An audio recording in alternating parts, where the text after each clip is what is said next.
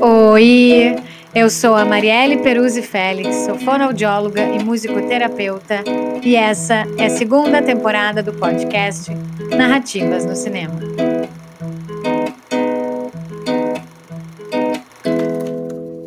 Isto tá chegando agora? Deixa eu te contar. Esse podcast é independente, é composto de leituras em voz alta de textos meus, relacionando cinema brasileiro, fonoaudiologia, psicanálise, sujeitos, sociedade e cultura.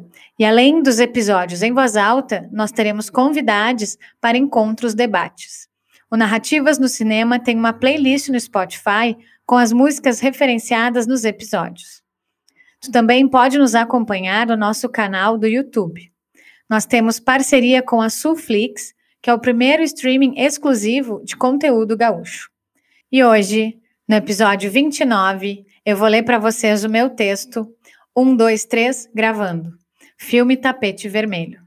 Hoje, o episódio é para falar de cinema, da criação da sétima arte, da linguagem cinematográfica que nos busca, nos captura para contar, recontar, para mostrar a vida nas telas.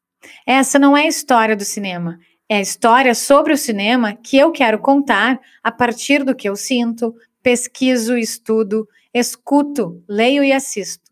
Uma narrativa cheia de amor pelo cinema. Essa arte que ilumina e fala de gente, da gente.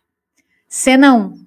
Em uma sala escura, uma tela iluminada, poltronas, efeitos visuais, imagens em movimento, lente, foco, cinema mudo, cinema em preto e branco, cinema em cores, cinema e trilha sonora, efeitos sonoros, montagem, edição.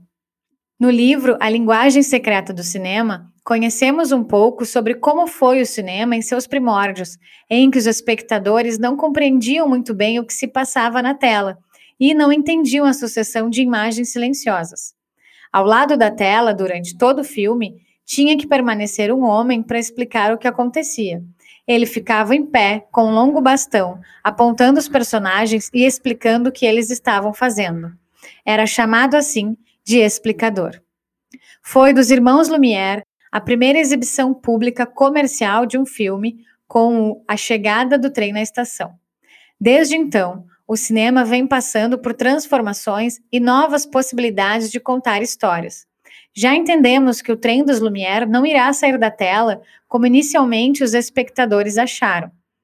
Com Méliès, em 1902, que foi inovador no uso de efeitos especiais, somos apresentados à evolução da continuidade narrativa cinematográfica, na montagem da sequência do canhão que leva astrônomos à Lua e, em seguida, o canhão aterrissa no olho da Lua.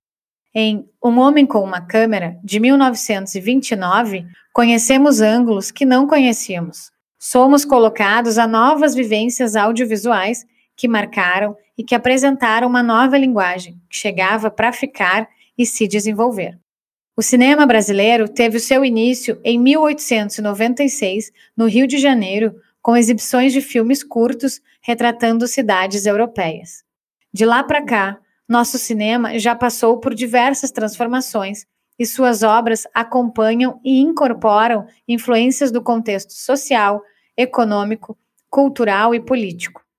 Para a narrativa de hoje, trago o filme Tapete Vermelho, que tem Matheus Nastergalli fazendo o papel de Quinzinho, um homem caipira que quer apresentar o cinema a seu filho Neco e assistir um filme de Mazarop com ele. Os dois e Zulmira, esposa de Quinzinho e mãe de Neco, moram no campo e vivem uma vida simples.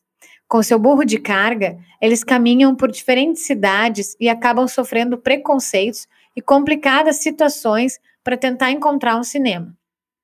O personagem de Quinzinho traz o amor e a admiração por Mazarop, filmes que assistia com seu pai quando era pequeno e que agora quer apresentar ao filho. Em Tapete Vermelho, Quinzinho é inspirado pelo personagem Jeca Tatu de Mazarop, inclusive cantando a música de Jeca. Ele interpreta de forma tão fiel que, para quem assistiu ao filme de Mazarop, percebe a entonação e a expressividade corporal semelhantes. Tais personagens simples, trabalhadores e da lida no campo também encontramos na vida real. Ao falar de cinema, chamo a atenção para a genialidade, linguagem corporal, expressiva e de olhares de Mazarop em seus filmes, como também de Charles Chaplin em tempos modernos, por exemplo. Sujeitos personagens apaixonados pelo cinema e que deixaram grandes e importantes marcas. A sétima arte é composta por diferentes histórias e histórias, diferentes roteiros, diferentes personagens contando, narrando e entretendo. E cada filme nos acessa de forma diferente. Cada um tem algo para nos dizer e para encantar. Sejam filmes que nos proporcionam risadas e momentos engraçados vividos pelos personagens, sejam filmes que falam sobre as diferenças sociais, preconceitos velados que existem na sociedade, dramas, suspenses ou ainda filmes baseados em histórias reais. Cinema é vazio iluminado, como diz Dinara Guimarães. E digo que o cinema é entretenimento que nos faz refletir, desacomoda e traz escutas. Quem nunca saiu de um filme sentindo ele retumbando dentro de si? Cada um de nós tem os seus filmes favoritos, que nos faz pensar e elaborar situações que vivemos. Já disse Jean-Claude Carrière, como qualquer experiência do mundo, o cinema nos faz ficar cara a cara com nós mesmos. Pensávamos que ele ficava fora de nós, mas na realidade ele se gruda a nós como pele. Supunhamos que o cinema era mera diversão, mas ele é parte do que vestimos, de como nos comportamos, de nossas ideias, nossos desejos, nossos terrores. E digo que no cinema de fluxo, na fluidez de sons e imagens, vivemos sensações que experimentamos quando nos colocamos à frente da tela. Embarcamos em uma experiência de sentir os sentidos, de deixar fluir o tempo, o enquadramento, e de nos assistirmos e de estarmos cara a cara com nossa própria humanidade. A voz fora de quadro, o plano sequência, o plano detalhe, o primeiríssimo plano, o contraplano, a câmera na mão, a câmera no tripé, o traveling. Todos fazem parte da linguagem cinematográfica. Cada escolha tem um porquê. Cada enquadramento tem um motivo. A referência escolhida pelo diretor para contar e como contar. Para mostrar e de que forma mostrar. Para iluminar e narrar. O cinema pulsa, transforma, exibe e emociona. Traz novas formas de assistir, novas histórias e de ver uma cena por ângulos diferentes. E como dizia Hitchcock, os filmes são como fotos de gente falando. E ainda, como disse Maqui, a história não é uma fuga da realidade, mas um veículo que nos carrega em nossa busca pela realidade.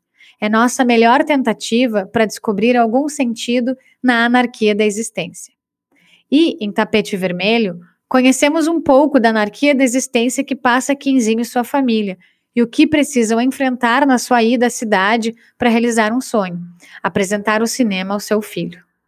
Nossa existência é feita de mise-en-scène, de narrativas, de roteiros e enquadramentos, por pessoas em movimento.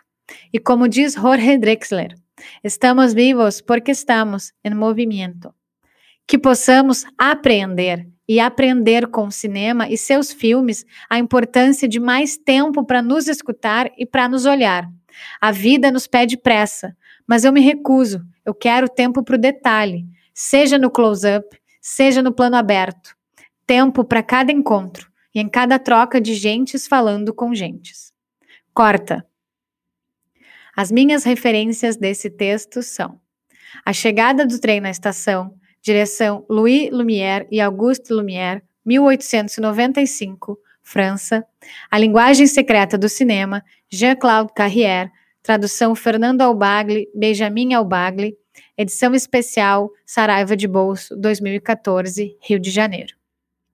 Cinema de fluxo no Brasil, filmes que pensam sensível, Emiliano Fischer Cunha, dissertação de mestrado, PUC-RS, Faculdade de Comunicação Social, pós-graduação em Comunicação Social, Porto Alegre, 2014. Hitchcock, entrevista, disponível em YouTube. Jeca Tatu, filme de longa-metragem, direção Milton Amaral, argumento Amácio Mazarop, 1959, disponível em Globoplay e Prime Video. Jorge Drexler, Movimento, álbum Salvavidas de Yellow, 2017. Le Voyage dans la Lune, Viagem à Luna, Georges Méliès, 1902, França. Story, substância, estrutura, estilo e os princípios da escrita de roteiros. Robert McKee, tradução de Chico Marés, Arte e Letra, Curitiba, 2006. Tapete Vermelho, filme de longa-metragem, direção Luiz Alberto Pereira, 2005, disponível em Prime Video. Tempos Modernos, direção e roteiro Charles Chaplin, 1936, disponível em Globoplay e Telecine. Um Homem com uma Câmera, documentário, direção Desgavertov, 1929, disponível em Globoplay e Telecine. Vazio Iluminado, O Olhar dos Olhares, Cinema e Psicanálise, de Nara Machado Guimarães, Rio de Janeiro, editora Nótria, 1993. Assim encerro e agradeço ao apoio do consultório Recomeçar e parceiros. Agradeço também ao Infância em Cena Espaço Terapêutico, ao Diego Pires pela edição e mixagem, a Daniela Azevedo pela edição de arte e a Sulflix. E se tu quiser entrar em contato com a gente, mandar sugestões de filmes ou críticas, manda e-mail no narrativas ou nos segue no Instagram no arroba Narrativas no Cinema e a gente vai se falando. Esse foi mais um episódio do podcast Narrativas no Cinema. Até o próximo!